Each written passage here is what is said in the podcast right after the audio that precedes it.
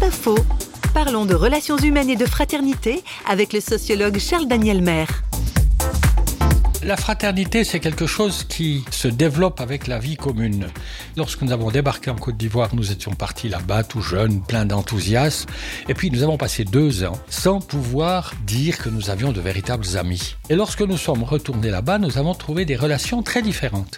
Et nous avons posé la question à ceux qui étaient désormais devenus des amis, mais comment se fait-il que maintenant vous manifestez cette amitié alors que pendant notre premier séjour, nous sommes restés comme vraiment des étrangers?